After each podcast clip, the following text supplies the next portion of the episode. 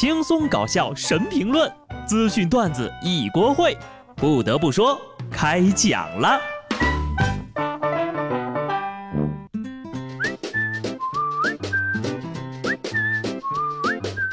Hello，听众朋友们，大家好，这里是有趣的。不得不说，我是机智的小布。一眨眼呢，日子就又过了一天，这个月呢也快过去小一半了啊。这段时间呢，咱们说了好多身边的奇葩事儿。后来呢，我最近关注了一下国际消息，才发现我说的那些都是小事儿。下面开启今日份人间迷惑。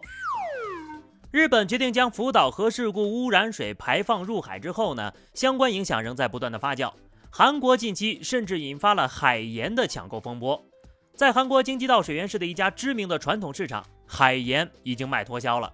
另外，以盐作为重要原料的泡菜生产商也受到了很大的冲击。如果盐价继续上涨呀，腌制泡菜的成本就会随之增加，将不可避免的拉高泡菜的价格。有些人看到这条消息，默默地数了数自己十年前抢的盐还剩几袋儿，哈哈。各位阿姨妈妈呢也不要慌，科普一下啊，他们吃的是海盐，跟咱们的是不一样的。咱们呢有青海湖，所以呢不用抢。而他们需要海水晒盐，海水一旦被污染，那就只能吃进口的了。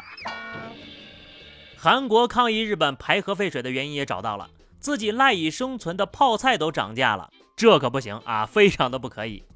这个事情呢，我觉得是这样的啊，如果说你要囤盐的话，除非一次性买够未来一辈子吃的，不然早晚你得吃着。哎，对了，他们缺盐。而我们有的人十年前囤的盐还没有吃完，不如……其实这个事儿呢，还算是有点道理啊。下面这个事儿就真的太离谱了。印度快报报道，印度北方邦七名男子因从火葬场偷窃新冠逝者及其他死者遗物被捕了。其中有一名布商雇人偷窃，随后呢清洗死者的物品，并且重新售卖。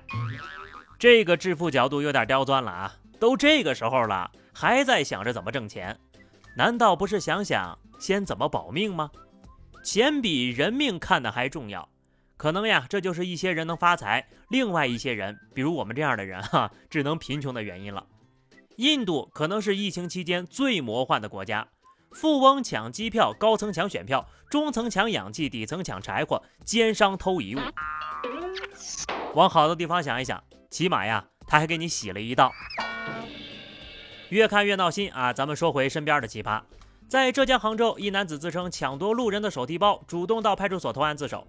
当民警询问男子作案细节的时候呢，这个男的呀显得非常的紧张，而且接报案中心最近没有收到抢夺类案件的报警，民警就要求男子到案发地点辨认，男子又无法说出具体的位置，在民警的再三追问之下，这男的交代了。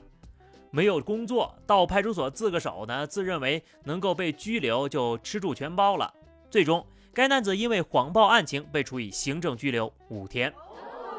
这年头，工作难找到这个程度了吗？都得来警察局求收养了。虽然说入狱的罪名和初衷不相符，但也算是得偿所愿。为了一时的懒惰，背上了终身的案底，值得吗？就是不知道五天之后何去何从。不会打算换个派出所继续吧？故意犯法去警局想静静的事情呢，咱们也听得多了。踢足球故意输球的，你听过吗？海南业余足球赛场出现了匪夷所思的一幕：两支球队为了在接下来的淘汰赛中避开强队，竟然在比赛当中竞相对着自家球门进球。最终呢，海南省足协建议取消两支球队的参赛资格，并且对两队终身禁赛。技术不怎么地啊，这体育道德比技术还烂呢。既然没有挑战强者的勇气，多踢一场又有什么用呢？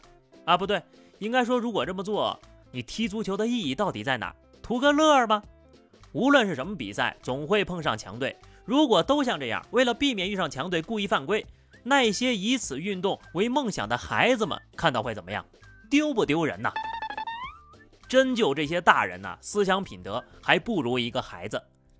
上海崇明建设小学一对五年级的姐弟玩耍的时候呢，在路边的一个废弃床头柜中发现了整整二十六万的现金。姐弟俩决定将钱物归原主，可大人们听了呀都不相信，连妈妈都敷衍地说可能是冥币吧。经过清点确认之后，发现确实是现金。妈妈支持了姐弟俩的想法，把钱交给了民警。先给孩子们点个赞啊！拾金不昧做得对。再来说说这个失主，哈，也太大意了吧？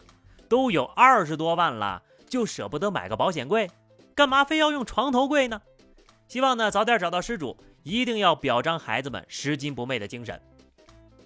我这儿呢还有一个大胆的猜测啊，你们说会不会是失主藏的私房钱丢了也不敢吭气儿？哈哈。因为你永远都不知道男人为了藏私房钱会有多努力。浙江金华一席人正在吃饭的时候呢，有一位大哥突然就掀开了假发，从头顶上掏出了几张百元大钞，向众人展示私房钱。随即呢，拿手巾擦了擦头顶，又盖上了假发。一旁的朋友呀，是一脸的震惊，斜着身子拍手叫绝。好家伙，把日子过了成了谍战片了，哈哈。学这个倒是不难啊，不就是秃个顶吗？我呢已经成功了一半了，现在就差钱了。边上坐的呀，那些都是损友，传授给你们独门秘籍藏私房钱，你们还给发网上了啊？现在不只是这位大兄弟的老婆，全世界都知道他的私房钱在哪儿了。绝顶果然聪明，为了藏钱，各位抓紧脱发吧。下面呢，给大家提个醒啊，有电动车的注意了，千万不可以推上楼。五月十号，四川成都一小区电梯内，一辆电瓶车突然起火。监控显示，电梯内有三名男子、一名女子抱着一名婴儿。三秒内，火焰瞬间吞噬了整个电梯，多人被烧伤。目前呢，伤者已经被送医。事故具体的起火原因还在进一步调查当中。虽然说呢，大家都呼吁不要把电动车推上楼，不要把电动车放在楼道里充电。但凡是电动车出事儿的车主，哪一个不是心里想着，就算出事儿，也不一定是我们家出事儿呀？最心疼的还是那个孩子，才开始生命的旅程啊！希望早日康复。在这儿呢，不得不问一句了：电动车进电梯是要回家去充电吗？这一次的事件已经证明风险是存在的。那么小的密闭空间发生自燃，希望其他人看到了能够提高防范，不要再让悲剧发生了。以前你可以说自己不明白为什么电动车不能上楼，现在你知道了吧？最后呢，跟各位说一个跟大家都有关系的消息啊。根据第七次全国人口普查的调查结果，全国人口为十四万一千一百七十八万人，与二零一零年第六次全国人口普查的十三万三千九百七十二万人相比，增加了七千二百零六万人。各位呢，也可以去看看自己的家乡现在有多少人口了。人口总量增速放缓，但是仍然保持着平稳的增长。人口受教育的水平呢，也明显提高了，素质不断的提升了。总人口的性别比为一百零五点一，男性比女性多了三千四百九十万，性别的结构也得到了一定的改善。虽然说咱们国家现在都已经是十四亿人了，然而有些人还是没有找着对象，赶紧检讨一下啊！不过呢，咱们再看看这多出来的将近三千五百万的男性，单身也算是有借口了。毕竟呢，你也只是这么多人当中的其中一位而已。看完了本次人口普查的数据呀，突然也就觉得自己是一个沧海之一叶，太仓之一粟而已，太渺小了。但是呢，作为十四亿分之一，虽然我是来凑数的，但是呢，我也为咱们国家的人口总量出了一份力呀，我骄傲。在这儿呢，也非常感谢十四亿分之一的你收听。不得不说，都是缘分呐。